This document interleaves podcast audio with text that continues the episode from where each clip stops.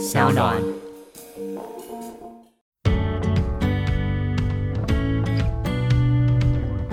我对于高雄房价涨，其实我是很不开心的，嗯因为以前我会觉得，哎，高雄的房子便宜，所以我即便在台北，或是说我就算回南部工作，薪水领的少，我还是可以在那边安居乐业。是啊，是啊，所以以前高雄真的，你说美术馆第二排、第三排一平才十几万，对，然后大家觉得我只要真的努力工作就买得起房子，我人生是有希望的。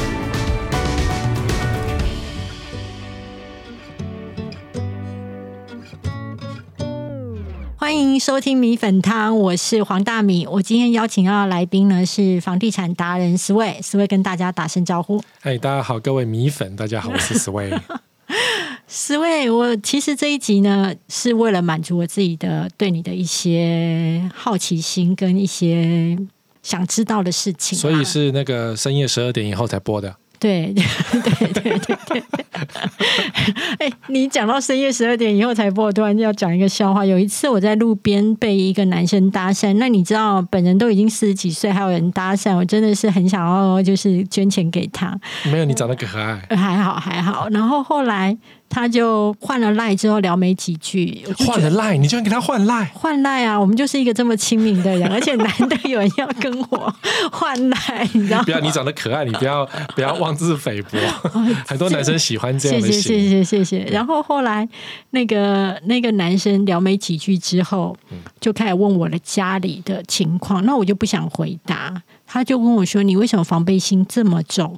我说：“我觉得我们可以先聊一些别的。”嗯，他说：“好，那聊别的是不是？那我要问你三位。”然后我心想说：“这什么程度啊？” 也太怪了吧？对，然后我就说，你觉得一个不想要跟你聊他的兄弟姐妹的人，会想要跟你分享他的三围吗？他就说，可是我就想问嘛，然后我就把他封锁了，然后我就去跟我朋友聊到这件事的时候。呼应你刚刚讲说这是深夜十二点的节目，我朋友就问我说：“你怎么不问他鸟围多少啊？”他哎问你不能这样子问，为什么？因为男生就是等你问这句话。啊，真的 对，因为你跟他讲了三围，然后他就给你报他的三围，然后顺便跟你讲说，我十几公分，我三十公分，好棒棒哦。我觉得他如果能够这样子的话，我觉得也是会算是会比较打中我，你懂吗？因为我觉得顽皮有趣，可是这种是下流，因为接着他就跟你要你的性感照片，然后他会传他的全裸照片给你，所以直接啦，封锁还是比较好。封锁比较好，没有后续那些东西。不然你下次就问他说：“哎、你保险够不够啊？”为什么？就是呃，你要不要保？我手上有一些投资型保单，美元计价的很不错哟。我觉得你这种反应太快了，我没有办法跟上车，你的车速太快。还好还好，因为通常不都是讲说，哎、你有没有听过安利啊？这样 哦，对对对对。可是因为安利有些人的确使用的是还好，对啦，对，有些人对对对。也真的做的很好。但你还不如做，因为保险代理人是很多人都可以做的嘛。嗯。你加减赚也好啊，好，那我要进入主题。第一个就是说，呃，我认识你的时候呢，是从你的第一本书，嗯，那时候我是读者，黑心剑上的告白，对，嗯。然后那时候非常的风靡，然后不久之后呢，我就发现，哎，你离开媒体了，嗯。然后自己做，所以我就会有一点想要知道你的第一份工作是在哪里啊？我第一份工作是在代销公司，嗯，然后还要考试的哦，不是应征是考试哦。他除了你的学学经历的履历要审查之外，就是还要考智力测验。然后那时候就觉得，what？我大学毕业还给我考智力测验？好，我就去写写写写写。然后听说我第一名录取，所以我进到那个单位的时候呢，大家说啊，第一名来啊，第一名来、啊。我说什么第一名啊？他说哦，你是第一名录取的。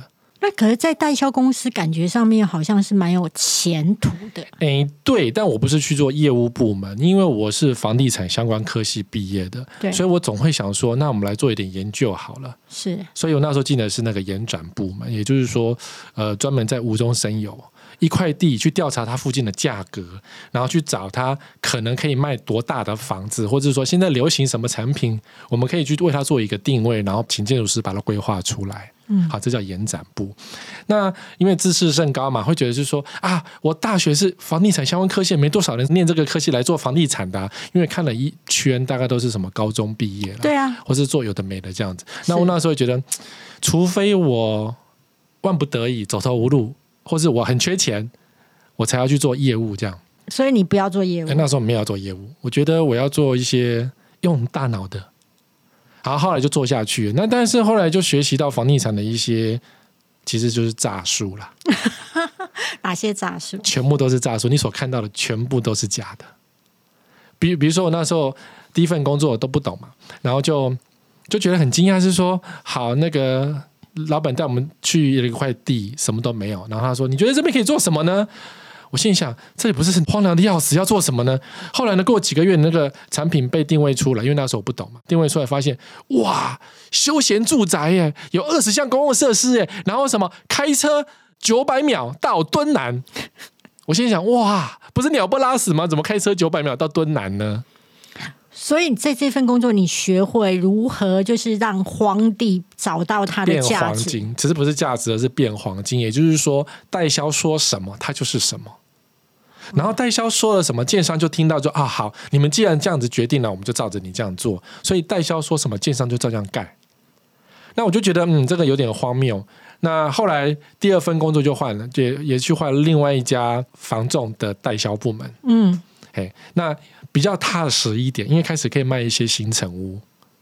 ，OK，对，因为房仲为底嘛，然后卖一些预售，卖一些新成屋。可是我一样是做研究单位的，然后在这边学了几年，然后甚至也去房仲的店头去卖一些房子。因为我总觉得，好，你要去脚踏实地一下，该做也要做过一段路嘛，该跑到跑一段路嘛，你会去领略到什么叫房仲的工作。房仲好赚吗？房仲没有很好赚，是体力活。怎么说？就是你看，你从早上九点守到晚上十二点，不是体力活吗？什么叫早上九点到晚上十二啊、点？现在才八小时啊，以前都是直接就是早上九点上班，晚上工作到至少九点以后才能够下班。嗯，对啊，然后如果有客人有约看房子，你就只要看到他结束为止啊。不通常看完就十二点嘛，那体力活赚得到钱吗？有成交就赚得到钱。所以后来第二份工作钱赚的稍微多了一点点，但我还是觉得说很虚幻的，因为你不能够挑你的产品。如果今天你的屋主丢一个烂房子给你，你也只能卖它。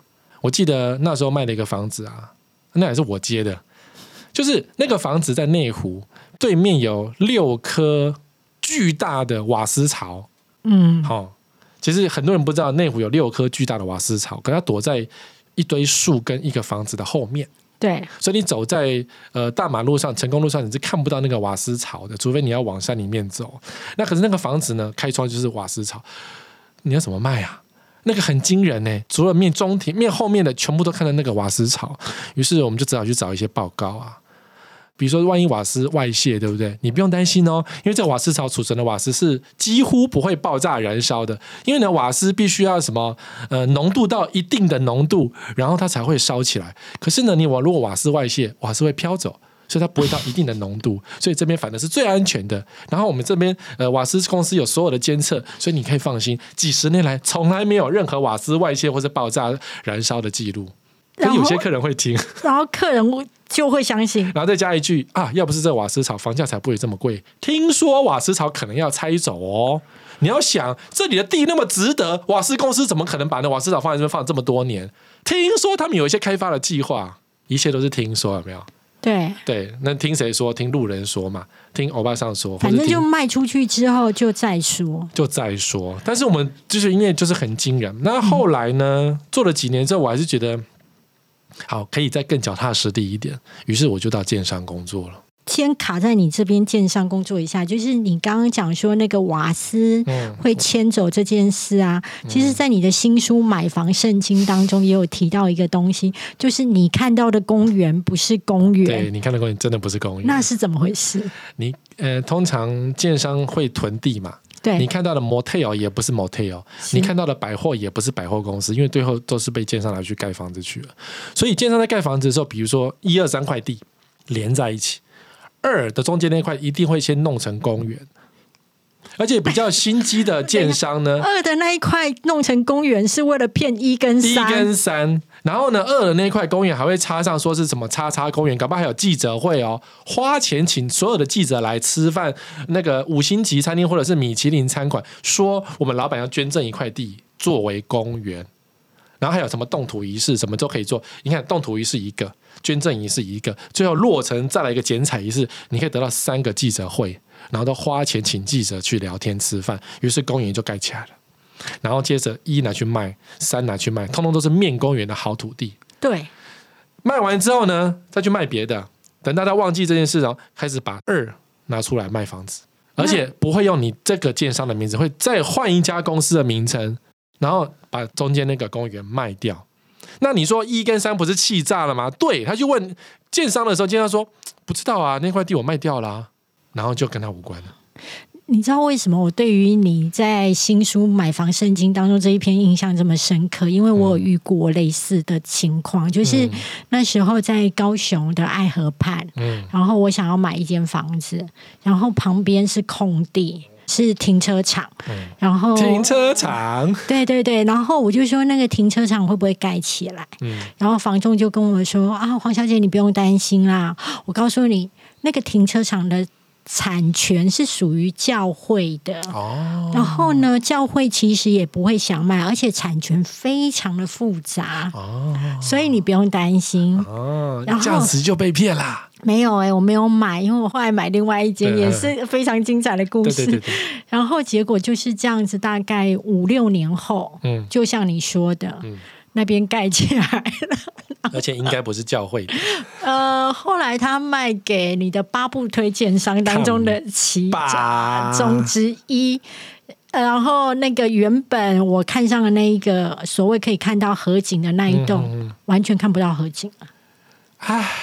完全看不到河景。唉，所以这时候你只要自嘲说，如果河景的话，一定更贵，我买不起啦。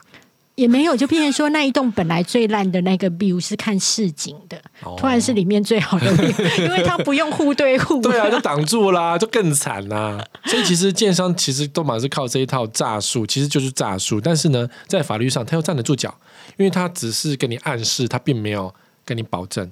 那因为你刚刚有提到你的是在房仲工作嗯啊，那其实大家也会想要问说，那我在买房子的时候，我都会想要省中介费呀、嗯，我到底中介费是杀得下来的吗？诶，通常我不会建议你省中介费，因为我觉得房价省更多。哦，中介费只能够省全部的房价，比如说一趴，啊，有些是收两趴，对不对？比如说两千万的话，大概就一趴就是二十万，二十两趴就四十万。四十，但是如果你两千万杀个一层，就是两百万呢、对，你为什么不去杀两百万呢？所以我会建议大家是说，要找中介买房子，你给他足额的中介费，对让他去帮你杀价，而且你四四六六先讲清楚，说我不会砍你的中介费，但是你要把我房价砍到哪里哪里，哦，我可以直接跟他说，你，可以可以可以，完全可以。你说我给你足额的中介费，然后他就会认真去跑了。但是我的房价一定要到多少，对然后他自己会去想办法。对，因为实价登录也查得到嘛，就是我只能够出到这里以上了，然后中介费我给你全部。因为对他来讲，他是要赚你的中介费，他没有要成交，他只要赚中介费，所以他会拼死命，会反过来帮你。我还有遇过一个情况，在看房子的时候，就是 A 中介告诉我说那一间已经卖掉了，嗯，然后我当时不死心嘛，嗯我打给 B 中介，超不死心，你这种人。我超级啊！我跟你讲，我看房子超有热情。嗯然后 B 中介跟我说：“哎、有啊，我帮你约。”然后我就进去看。嗯，那请问一下，为什么 A 中介告诉我房子卖掉了，B 中介说还有？呃，你跟 A 中介熟吗？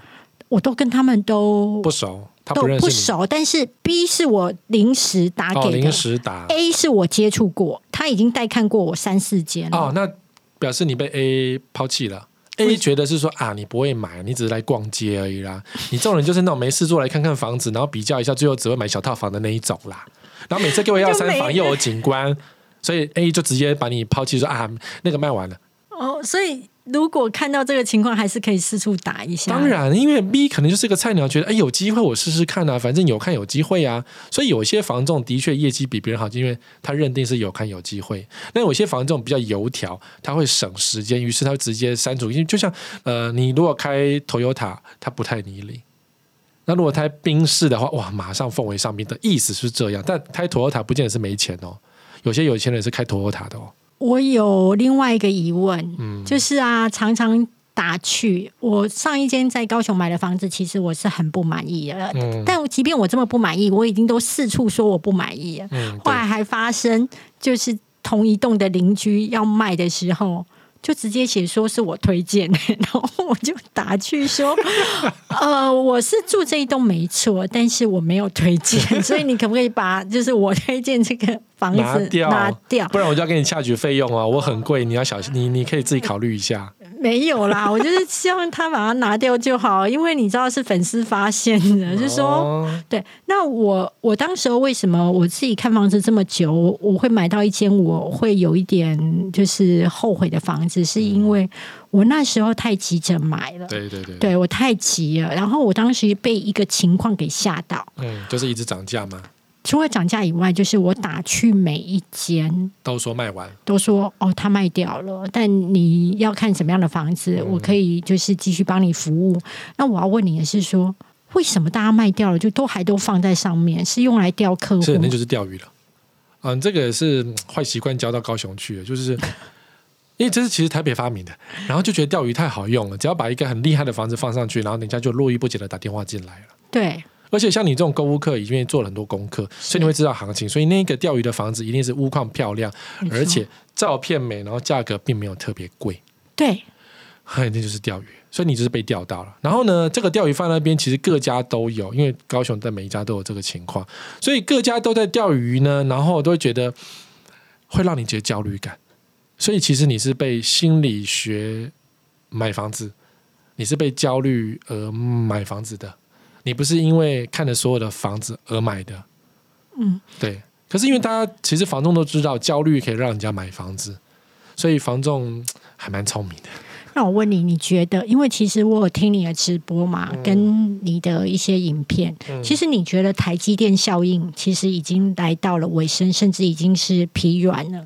高雄还没，台南已经结束了，对，台中也结束了，所以现在只剩高雄还没，因为它还没盖啊。哦，所以盖好之后就是盖下去之后就冷掉了，然后还没盖之前都有很多想象空间。然后呢，因为高雄从上到下都在宣传这个事情，这个是政府刻意所为。我们不要讲太政治，但是的确政府有发布很多很多的新闻在针对台积电，所以政府做这件事情，他也可以说我是嗯鼓励人心嘛，因为高雄穷很久，房价低很久，怎么可以比台北落后这么多呢？我们高雄很好很好，乘上一百个字这样。所以就就是被鼓励了起来，然后你看那些烂地，真的就是很贵的要死。那我就觉得这一招叫做杀鸡取卵啦，因为你整个把房价高雄的房价抬高了，的确有高高雄有房子的人会比较开心，可是高雄的年轻人被你们赶出去了，他年轻人再也买不起高雄了。这种后果呢，并不是现在的执政者可以承担，也不是现在的有屋阶级可以承担，因为你把高雄的年轻人的希望全部扼杀掉。我对于高雄房价涨，其实我是很不开心的，嗯因为以前我会觉得，哎，高雄的房子便宜，所以我即便在台北，或者是说我就算回南部工作，薪水领的少，我还是可以在那边安居乐业。是啊，是啊，所以以前高雄真的，你说美术馆第二排、第三排一平才十几万，对，然后大家觉得我只要真的努力工作就买得起房子，我人生是有希望的。嗯然后环境也很好，然后生活技能都足够，就可以生小孩，就可以养小孩。以前的高雄是这样，嗯，现在你第二三排怎么可能一平十几万？不科林的代志，我现在很可怕哦。现在我觉得高雄的那个房价，中古屋市场，新屋就不要讲了，中古屋市场其实已经快要跟新北差不多了。差不多有些地方真的是有点夸张，但是你晚上去看，黑的还是黑的。你看国宴嘛，嗯，我每次只要去那边演讲，都会去拍一张照片，然后都是黑色的，大概就是一个灯、两个灯这样子而已。国宴的屋主都在台北了。对啊，然后他永远开不了五个灯，你知道吗？然后连那个那个警卫都是没事做，因为反正没有人回来。如果今天高雄这么的旺，湾区这么的好，国宴也不会黑成这样啊。哎，湾区你知道已经炒很久了，湾区炒超久，然后到现在我对于湾区都有一些问号。我家住在湾区附近，哦，但不起来啦。但是我自己都一直有一些问号，因为我从小就长在那边，所以你知道，从小那个是很烂的地区啊，那边就是有一些是诶土质也没有那么好，哎、就是烂泥巴。对对然后但外来客不知道，外来客也知道，只是因为呢，我们前市长用力的炒湾区，因为湾区是他开发出来的，是所以有炒有加分，所以在政绩上面加了很多分。其实这些都是为了政绩跟给人民希望用的。所以我到现在都还是不懂，就是海湾边有什么好吵的？为什么你们都一直觉得湾区是可以将来多热的？因为我自己觉得嗯我是在地人，我的感受非常明显。我小时候的时候，三多路嗯我们那一带是非常的热闹。嗯但是我这几年、大概近五年回去，因为完全就是整个呃商圈北移，对，我们那个商圈啊，真的是导电的导电，出售的出售，然后人越来越少，然后连那么大的百货公司两三家在那边都这么冷清了，你们为什么还会觉得湾区是热得起来？因为建商头已经洗了，他已经买了很多地在那边，所以每次他只要推案，就会叫记者去吃米其林餐厅，然后跟你讲一句：“湾区很棒哦，未来前景很好哦，然后郭台铭要进驻哦。”大概讲类似的话，这样。然后，当然轻轨也是一个常常讲的一个东西，所以只要一个建商找一堆记者写，你看到的都是湾区好。然后这样十个建商下来，湾区就好棒棒。但是在在地人都知道什么好棒棒啊，我那边铁收窄啊，好棒棒。你看轻轨，我那边搭不？没有人搭轻轨，没有啊。也没有人搭捷运了。捷运是台北客去搭的啊、如果我觉得，因为我像我自己买房都是纯自住嘛，嗯所以我会选在我我为什么还是买在湾区附近，啊是因为我爸妈在那边，对呀、对，所以我看的不是投资，是啊，但如果假设我自己自己在地人觉得啦，如果你真的是为了投资，那你还不如买北高。哦，当然了，北高。所以最后北高才才旺起来啊。嗯，因为北高比南高贵啊。我觉得北高的增值性应该会比南高好啦。不。过现在南高，现在重点在南高了啦。目前我感受不高哎、没有啊就是台积电呐、而且你知道，政治角度解法是说啊，因为前人就已经吃完北高的那个红利啦，所以现在新的人只能炒南高啊，不是这样子吗？所以其实台中也是这样。前人在炒七期呀、所以现在去炒那个水南呐、因为每个人的派别跟势力范围不同啊，这样才能够赚到钱呢、可是其实炒来炒去对老百姓没有太多好处啊，我真的觉得、都欸，没狼我啊。我我我第一次了解到尼采那一句话，就是他人是地狱啊。是在房价这件事情上面，就是说，当彼此互相堆叠的时候，其实是在彼此在让彼此产生很大的痛苦指数。对，然后你必须还要催眠自己，如果你浸在里面的话，比如说你要缴房贷是你的收入的五成到六成，然后你必须你还会自嘲说，你看我房价涨了，我变得很有钱了。没有啊，你没有卖啊，可是你心里会觉得啊，我本来买买一千万，现在变一千五百万，我现在变有钱了。但是你卖完之后，你买不到其他的啊。对，因为没办法换屋嘛，对啊，那我们就直接这边租到老死就好啦，这样子我就很有钱啦。那到时候卖掉我就租房子就好啦，或是到时候卖掉我就去租老家就好啦。所以你会欺骗自己说你现在变得很有钱了，然后可是你又没有办法真的去消费，因为你发现你手上的现金还是这么少，对啊，对啊更少啊，更因为现在开始升息嘛，然后物价又涨，所以你更少啊。所以就是这些买房阶级，就是被催眠之后，再来催眠自己说：“哎，我们来过了极简生活好了。”殊不知就是没钱，所以现在叫通缩是全球的问题，就是因为高房价的关系，导致最后是通缩。然后还好，COVID nineteen 让大家来家里煮饭，要不然我们没有消费力耶。没有错，然后为什么大家喜欢去那个泰国玩？是因为物价便宜，便宜啊，当大爷嘛。对，对你有本事去欧美看看你，你手上的钱能够花到哪里去呢？就是比较次品。但是我刚刚在一开始的时候是对于你的职涯的选择感到好奇嘛？那你刚刚有讲到你是从代销、房仲，后来一直到建商。好，那你在建商的时候是在干嘛呢？哦，建商就什么都做了，因为你是从代销过来，我大概是那个建商第一个从代销过来的，就是而且还是房地产相关科系，对，然后之前的工作的公司都还算大间。所以长官就觉得好，那什么都教你做好了。所以从规划到业务销售，一直到客户的售后服务，通通都都要做。嗯，人又少，公司有钱，但是没有请员工，所以就什么都自己来这样子。对，但我就学了很多东西，我觉得那段日子是我学最多的事情，因为常常要去工地看房子，看盖的怎么样，因为我变监工嘛，你要监工还要监工，你不知道，而且那时候我还坚持穿一个做一个穿皮鞋的监工，哎，我去工地都穿皮鞋，穿烫过的衬衫，然后嘴巴念着三字经，然后请大家抽烟，这样。就混搭啦。对啦，就是这样子，因为那个，然后每天皮鞋是干净的，这是很了不起耶。就是你变啊，你那个是白领阶级，然后你是公司来的人，可是你要又要跟工人混熟，于是就开始讲三字经这样。对，有时候三字经哈，它不代表那个三字经，它是，一种那是男人之间的拉近距离的方对，没有。错，没有错，没有错。好，然后就是我觉得学了很多东西是很棒的一个日子，但也是很辛苦，因为那是我扎根的时刻。所以你会发现在那边学嘛，学嘛，所以你知道我什么瓷砖怎么贴我都知道啊，电线怎么买我都知道啊。它也是创造了你在这一行当中的不可取代性。因为其实后来有很多妹妹嗯或是弟对弟，啊，做业务出身的，对，就是来做网红嘛，哈、嗯但是就是没有办法像你这么了解这个产业的前端、终端跟最后的销售端。嗯我觉得那跟你自己在这个时候去蹲下去去了解，就是建商房子怎么盖，我觉得也是息息相关。那在工地这样子也学到很多，那后来为什么要走嘞？这个就有一点骄傲了。就是哦，我房子开始卖，卖的也不错，对不对？因为那时候度过了 SARS，度过 SARS 之后什么都好了。然后呢，这样讲起来有点不好意思，就是朋友来找说啊，苹果日报要创了，你要不要去看看？对，不是一周刊，是苹果日报。是好，然后可那时候想说啊，我这个案子才开始卖耶，只卖的一层而已啊。然后虽然开始顺了，可是我觉得就舍不得奖金嘛，因为你算算会拿到多少奖金嘛。然后你就觉得啊，可是我成就还没有达成，所以我觉得没关系啦，我就叫别人去苹果日报顶着，就把我的好朋友推到苹果日报去了。那时候我好朋友也是代销出身的，过去了之后呢，然后越卖越好，然后朋友又跟我说：“哎呀，你要不要去一周刊？一周刊缺一个房地产的。”然后那时候觉得，嗯，好了，我真好像卖到大概六七成了。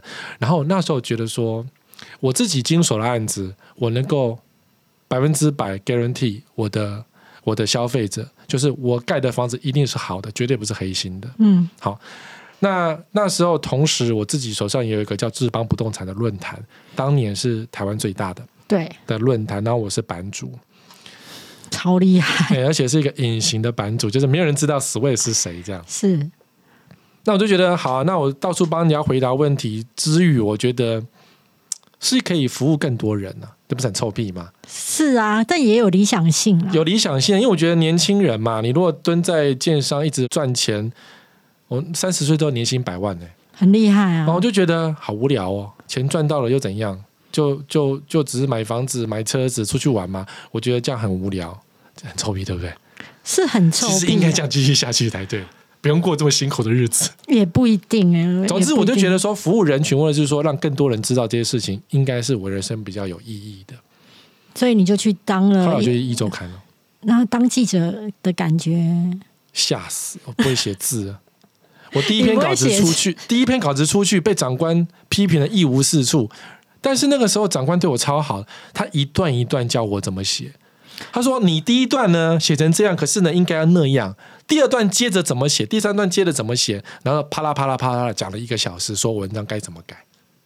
然后 B 长官呢进来安慰我说：‘哎呀，那个 A 长官对你很严格啦，不要担心啦，因为他怕我跑掉。’嗯，我说没有没有，只是我想要搞清楚到底文章差在哪里。然后他继续帮我顺，然后再教我说：‘哦，因为 A 跟 B 中间你少了什么东西。’于是就是这样接接接接接，就是所以他一周刊的文章很好看的原因是在于文章的内容除了。故事性、结构性之外呢，其实顺起来有它的一些技巧在，于是就是被教了一些写作技巧。那跑房地产新闻你应该也是蛮喜欢的，嗯，那怎么不继续呢？还是很臭屁。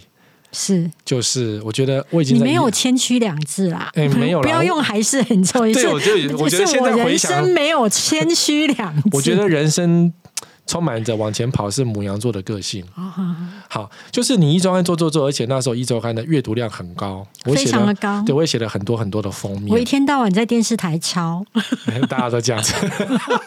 好，我们都跑得很辛苦。然后那时候我觉得是说，是不是可以用其他的方式来更加的对于房地产这一块的市场的透明度有多一点的努力？因为那时候我已经出了三本书了，嗯是偷偷出的哦。甚至我跟建商在采访的时候，他还在跟我聊那个《黑金剑上的告白》这本书，但是作者我这边噗嗤一笑说：“对呀、写的那样太夸张了之类的。”你你真的是演员呢、你这没办法嘛，你要在这一行混就这样。可是我觉得我书都出了，嗯，我还是一周刊的当家记者，那为什么这个世界没有改变很多呢？有啦，书很卖啦不，是书很卖，我知道啊，卖很多啦。然后杂志也很卖，我也知道了。对啊，然后呃，电视台抄的很凶，我也知道。可是我觉得这个世界没有变呐、是不是少了什么东西呢？然后，可是如果你今天要去电视台当名嘴，因为那时候名嘴很热，哦，很热，因为那时候名嘴收入很高，对，那我不是看收入，我是看的是说，如果名嘴能够有对这个市场发挥一些效用的话，是不是来试试看？你看我网络论坛都做第一名了，还是没有什么改变，所以最后我觉得好吧，那我试试看，我去当名嘴好了。嗯所以我就把工作辞掉，因为一周刊的记者不能去当名嘴嘛，嗯。对，不能并存这样，所以我就辞掉一周刊，然后去当名嘴，就到处巴拉巴拉巴拉讲，可是当名嘴的收入比较不稳，一周刊的收入其实是不错的，很不错，薪水应该是最高的，对。对啊。那薪水从很不错到不稳，你有过害怕吗？呃，就是运气很好，是我的书让我有一点可以不用害怕。你书当时候我可以问一下，就是卖多少本，以及你版税拿了多少吗？呃，我有千万版税，你有千万版税，我有千万版税，台湾有千万版税的没有很多啦，哦我。有千万版税，所以有千万我就觉得我就不用担心啦。你知道你在你面前是身为鄙人在下，我是号称畅销作家。嗯，那你知道我拿到最高的版税是多少吗？你是千万嘛？嗯我是你的十分之一。哎、百万也很棒了耶！现在没有人有百万了。呃，不，你放心，我最新的这一本也不会有百万。不是不是，现在是市场萎缩的关系，你知道吗？这个没有办法，因为那个我的出版社跟我讲说，如果找我五年出的话呢，我就是个亿万富翁了。对，对，因为像吴淡如那些人，那但时候出的时候，对，是拿一万的版税，对，他是亿。万版税的，因为当年大家都会买书啊，后来大家上网，然后就不买书啦。嗯那现在大家更看手机，你看你连你都在录 podcast，就是大家听一听，而且现在还有在卖什么，就是有声书，是你只要播一个，嗯，对不对？就是课听程啊，对，你就听就好了。然后他把帮你把书读完啊，中国在做这样的 app，就就大家都不买书啦，所以我觉得出书变得是一个慈善事业。那像这样子，你开始当名嘴的时候，你内心不会有一些茫然，因为我觉得名嘴是一个掏空很快的的产业因为记者是在采访，你就一直在取材，嗯，然后你每天会有很多。因为你采访，所以在不断的扩充你的大脑。那我觉得你是一个呃不喜欢一直重复，嗯，然后你也很喜欢自己在大脑不断的在长出新的东西的人。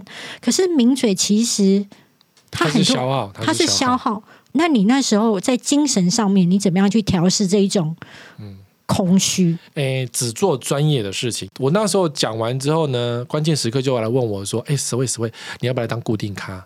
对，然后我说：“可是我只想讲房地产。”他说：“你要不要讲一些什么？有时候会讲讲那些外星人啊，嗯你知道，就是一些非你要的题材。”但是我拒绝了，因为我觉得那个是你掏空的一个来源。是虽然赚很多钱，你看很多固定咖赚了很多很多钱很，多钱。但是我都觉得，哎，你去讲你去讲大炮干嘛？你你是军事记者吗？你对那个有热情吗？没有啊！你去讲外星人怎么样呢？哦，然后什么乌克兰战争关你什么事情呢？所以我就觉得少了那个磨损之后呢，上了电视都是好的，因为你都是在发挥你自己的专长跟你懂的东西，你去帮助任何听到看到的人，所以那就没有损耗了。因为嗯，比如说我功力练成了。那练成了之后，就开始就是一直 work work。那你运作下去呢？因为你懂，所以你能多讲就尽量多讲，那就不是损耗了，那就是一个燃烧的过程。你一直在求新求变，在你的职涯上面。那我最近看到就是说，你开始在自己的家里开直播，对，怎么会想要这样做？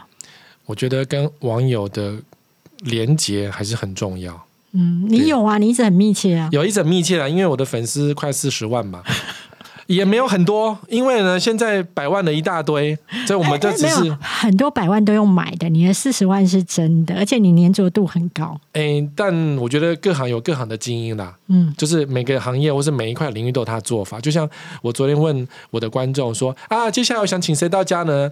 你知道第一个指名的都是黄大米，哦，真的？好啊，好啊，黄大米，黄大米，黄大米，黄大米，黄大米，好啊，全部都说叫黄大米来，我可以去吗？可以，可以，可以，求求你给我机会，拜，托，拜托，拉抬一下只有粉丝数只有二十几万的我好吗？拜托，拜托，欢迎来，欢迎来。没有，因为开这个原因是因为你看我现在好房我有节目嘛，对，那个节目，但好房毕竟有它的它的框架在。没，错，所以就是只好就是在家里呃没有框架了。我还有请音乐家来我家聊天了，请政治家来我家聊天。我我以前看到你去做音乐表演的时候，我都好惊讶哦，我就想说，天啊，你也实在太混搭了。那也是从高中到现在的一个兴趣啊。好了，我制作人在跟我画圈圈，就是说这一集要结束，但是我自己希望就是说，呃，最后啦，嗯你可以给就是说，如果一个年轻人他现在在找工作，你会希望他大概要保持一个怎么样的理念或是想法，他比较不会在职涯上面做迷失吗？好，就是在你懂之前，就是你不懂，嗯你就不要有任何的脾气。人家教你都是给你一个学习的机会，等到你懂了之后，你才会有脾气的权利。嗯，所以在你年轻的时候都不要有脾气，因为你真的不懂啊。你会煮饭吗？不会，那你生什么气嘞？啊，你会你会擦桌子吗？不会，那你生什么气嘞？长官说你没擦干净，你真的是没擦干净，你生什么气？你有什么权利生气呢？如果你今天是呃富二代，那当然可以生气嘛。可是如果你都不是的话，你就把它学起来。然后呢，比较如果你要工作比较开心，就找让你有开心的工作。那一路做下去，不管你是擦桌子还是端茶水的，最后一定会赚到你的一片天。只要你是非常精的话。好，谢谢四位。